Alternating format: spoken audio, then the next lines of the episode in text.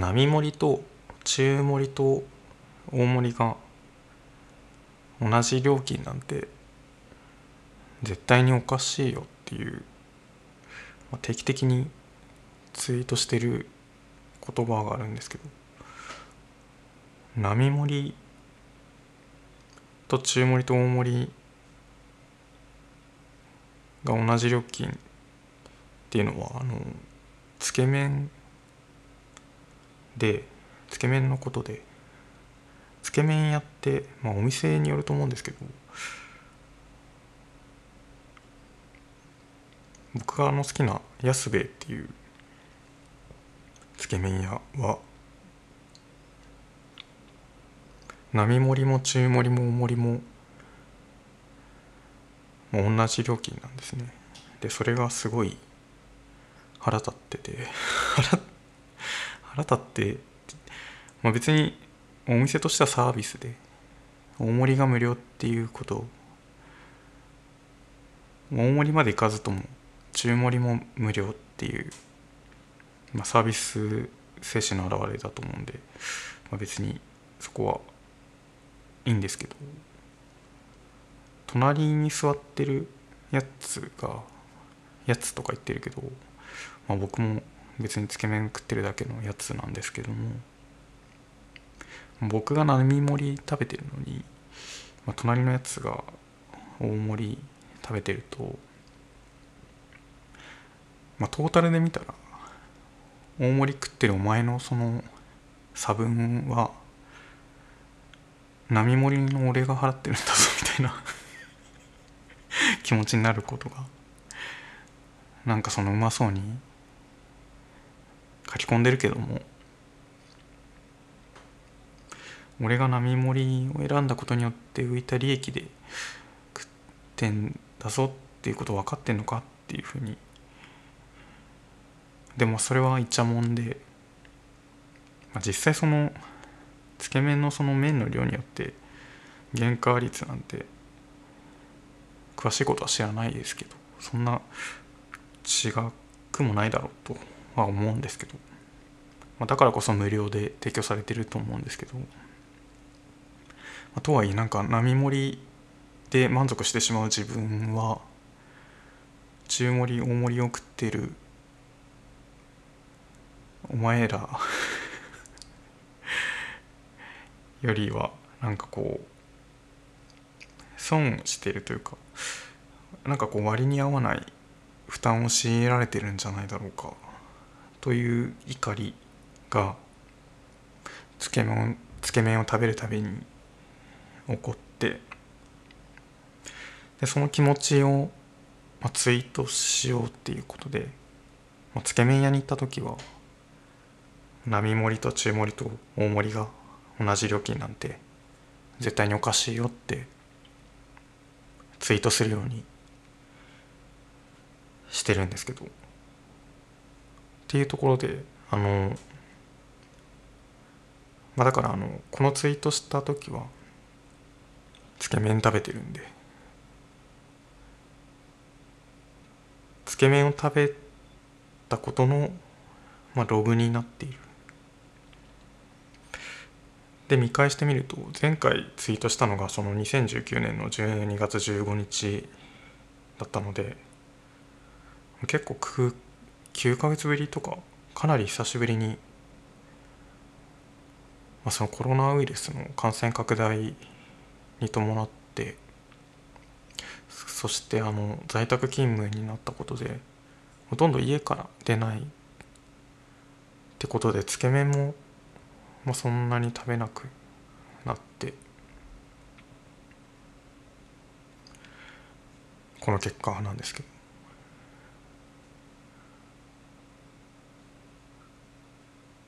安兵衛のほかにあの好きなつけ麺屋が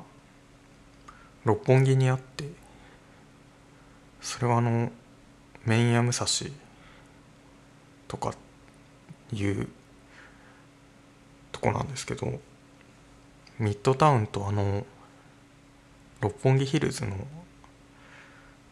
ミッドタウンよりかミッドタウンの近くにあるそのつけ麺屋美味しいんですよね。ただ美味しいって言ってもスープがめちゃくちゃ濃くて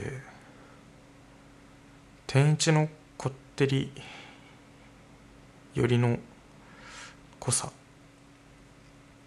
まあ僕も天下一品一回しか食べたことないんでちょっと説明があれですね。てかラーメンつけ麺のそのスープの濃さを他のラーメンで例えるのもあんまり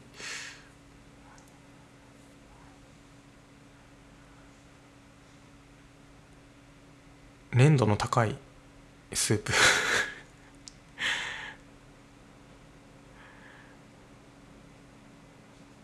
でもすごいあのジャンク感があって、まあ、こんな思考してるのでブクブク太ると思うんですけどあの好きで。でそこに多分すごいめちゃくちゃ久しぶりに行った昨日行ったんですよ。ねで行ってみるとあのつけ麺屋ってそのまあ大体カウンター。まあそれは男が一人で男に限らないですね。まあ大体そのつけ麺を食べる人って一人とかだと思うんでそんなこともないか。いろんな人で来ると思うんですけども。まあカウンター席があってでそこにやっぱりちょうどコロナウイルスの感染予防ってことで透明のアクリル板が仕切って置いてあってカウンターの上にこうだから一人一人こう他の飛沫が飛ばないようになってると。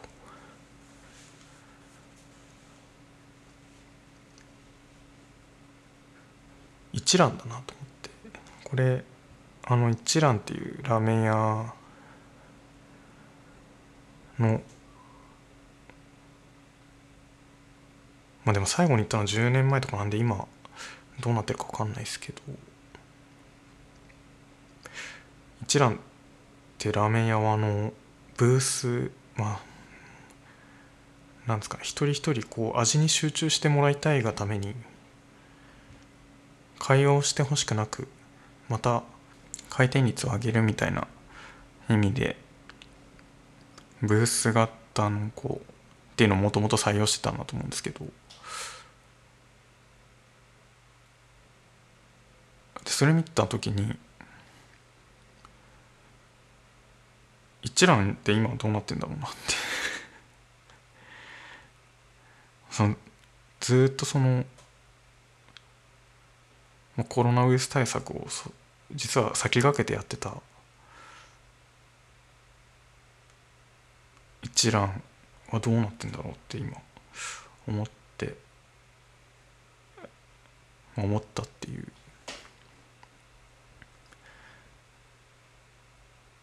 やっぱ久しぶりに食べたそのメインヤムサシはすごい美味しかったですね。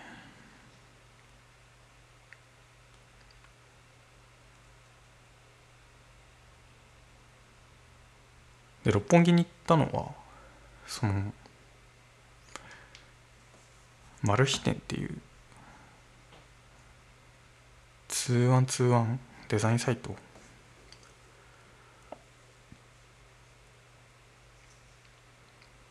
でやってるあの展示があって。そこに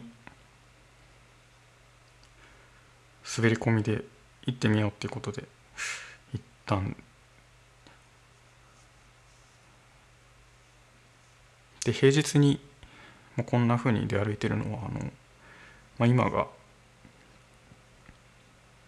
有給消化というかあの9月末に有給が14日消えちゃうんでちょっとせめてものってことであの今週いっぱいちょっとお休みいただいていてなんかすごいいい身分だなと思いつつゆっくりさせていただいていてでそれであの気持ちに余裕があってこんなことやってるんですけれども展示を見に行ったマル秘展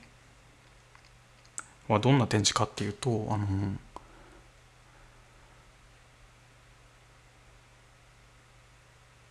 著名なデザイナーとか建築家とかがあの自分のその作品というか案件の成果物を作る時にまあ大体その世に出るのは成果物の方しか出ないんですけどもそこに至るまでの過程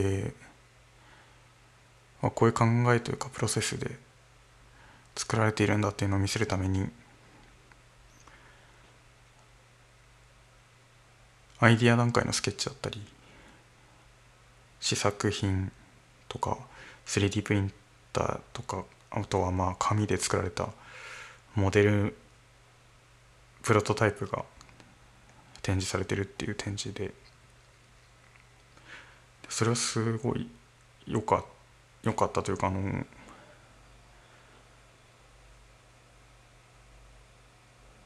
皆さんちゃんと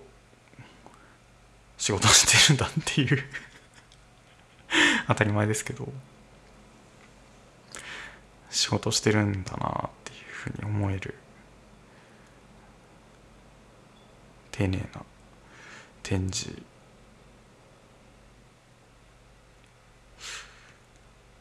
佐藤拓っていうその美味しい牛乳とか作ったあのデザイナーの人は A4 の四つ折りのだから A6 サイズぐらいの小さな紙にそのロゴを作るってなったらそのロゴのスケッチだったりとかを HB のシャープペンシルで小さく書いていてそれあいやまあ多分いろんな方法をやってるうちにこの紙がいいとかこの HB の芯がいいとかになったんだろうなと思ってなんかそういうこだわりとかも見えたりこういうふうにやればいいんだっていうふうにちゃんと仕事をするには、まあ、こういうふうにやればいいんだっていうその当たり前のことをちょっと改めて知ることができたしあとあの原賢也はやっぱり絵がうまいんだなっていうその本当に絵がうまい人から見たらどう思うか分かんないですけどあの僕その出身側のデザイン家じゃないデザイナーとしてはデッサンが描けないとそのラフスケッチの段階でも自分の考えをまとめる画力がなくて伝えられることができないみたいな。ラフスケッチにも程があるだろうみたいな画力の場合ラフも描けないみたいな感じになる。でもそうじゃなくてなんかやっぱ何事もそのまああと観察するっていう目を育てるためにもデッサン力って大事だなっていうふうに改めて本当予備校生みたいなことを思って恥ずかしくなったりして反省すごくいい展示に滑り込めたのもまあ、今その11連休をもらっている そのいい身分。だ心に余裕があるとこういうことができるなと思いながら展示を見て。でその後東京都写真美術館に恵比寿に行って「明日の光」っていうその写真家若手写真家の方のショショーケースみたいな。展示と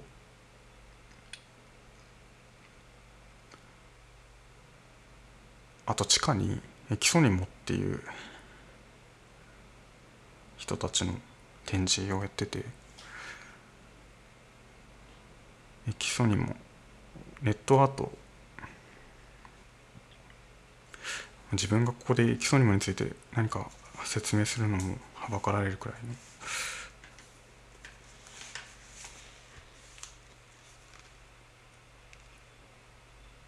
エキソニモ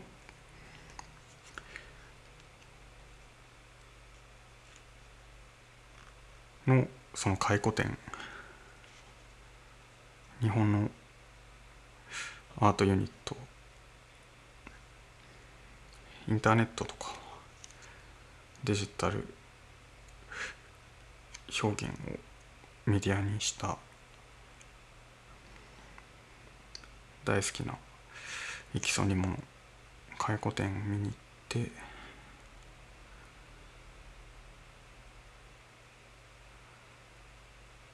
展示の方法がすごい良くて会場に入るとそのエキソニモが作った作品がこう時系列というか会場の中にこうバーッと置いてあるエキソニモの作品で一番好きなのは一番とか言うとあれですけど「祈り」っていう作品があってあのマウスコンピューターのあのマウスを2つこう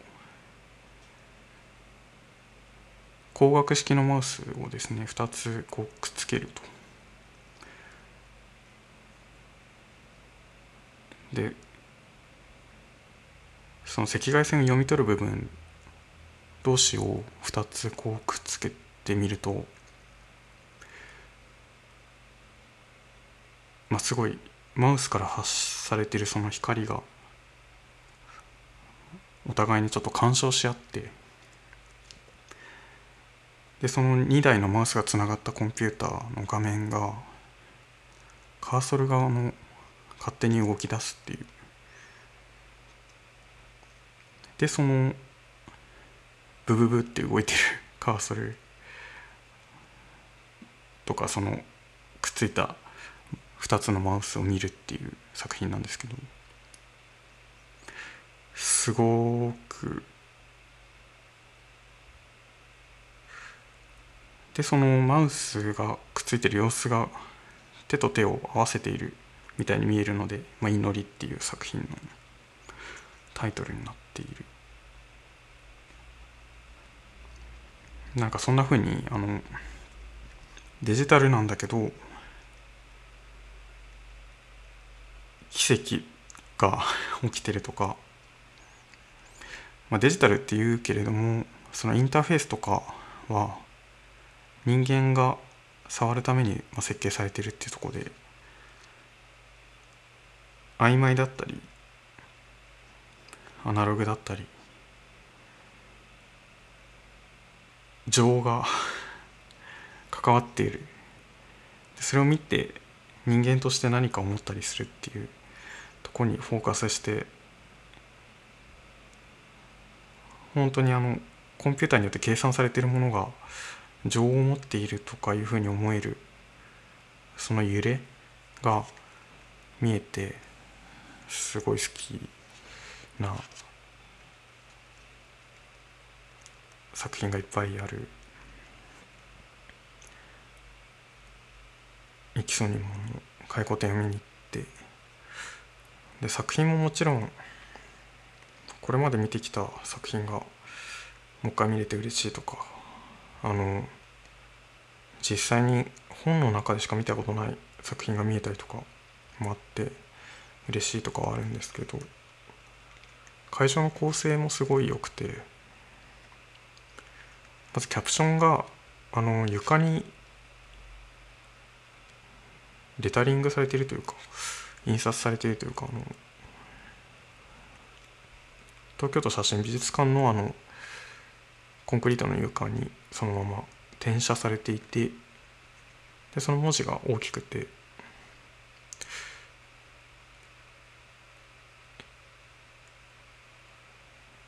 で文字が書かれてないところが黒い絨毯になっていると。でそうするとあの床がくぼんでくぼんだところがあのコンクリートになってでキャプションになってるわけなんですけど。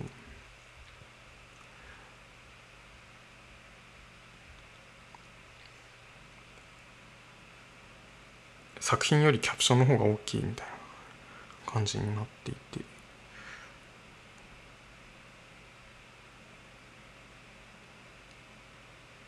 そういう会場を歩いてるとなんか自分がやっぱこうスケール感が会場のスケール感がそのインターネットというか自分がウェブブラウザのネットサーフィンしている感覚でまあ、作品と作品同士のハイパーリンクみたいなのを自分の体がやって進んでるように見えたりとかそういうふうに感じインターネットの中を歩いているような感覚になったりとか。あと作品ごとに、まあ、そのインターフェースとかランダム性であるとかプラットフォームだとかあのハッシュタグがついてるんですけどもそのハッシュタグの分類によって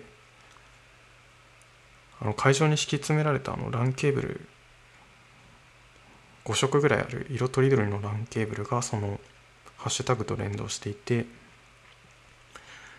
会場に敷き詰められた LAN ケーブルがその作品の近くにある LAN ケーブルのあのスイッチングハブに刺さっているっていうことが作品の分類を示していてだからその会場に敷き詰められ床に敷き詰められたあの LAN ケーブルには、まあ、インターネットは通ってないと思うんですけど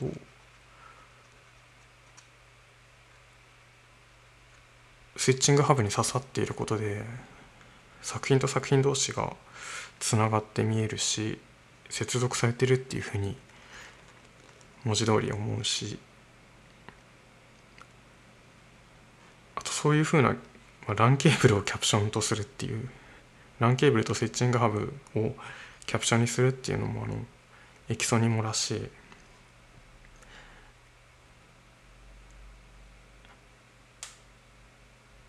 インターネットって目に見えないものが LAN ケーブルとスイッチングハブっていうところで可視化されてるっていうところの面白みがすごい基礎にもっぽくてすごくかっこよかったんですよね。でこの展示はあの東京都写真美術館の会場だけじゃなくてインターネット上でも開催されていてインターネット上ではただあのただっていうかタイムラインがこうバーって並んでいてそこに作品のリンクがあって押せるんですけど、まあ、そこにオーディオコメンタリーが載ってたりして同じその作品っていうものがまあ、別々のメディアでオンラインとその実際のオフライン上のとこで展開されていることで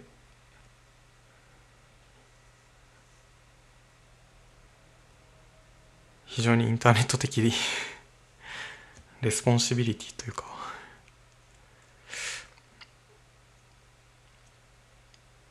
現実世界でパースした風景がこの会場ででインターネットのブラウザが解釈した状態はこういうふうに見えてるみたいな風な見え方とかがすごいかっこよかったんですよね。でめちゃくちゃいい展示でした。カタログも買ってしまった。っていう非常にいい休日を過ごしています。という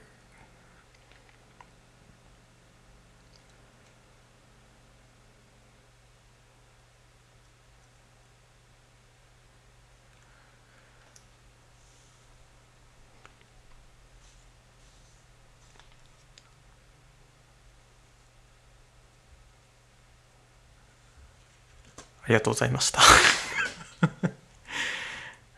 残りあと5日ぐらいあるんでちょっと横浜のトリエンナーレもやってるんでそっちも行ってみようかなと思ってます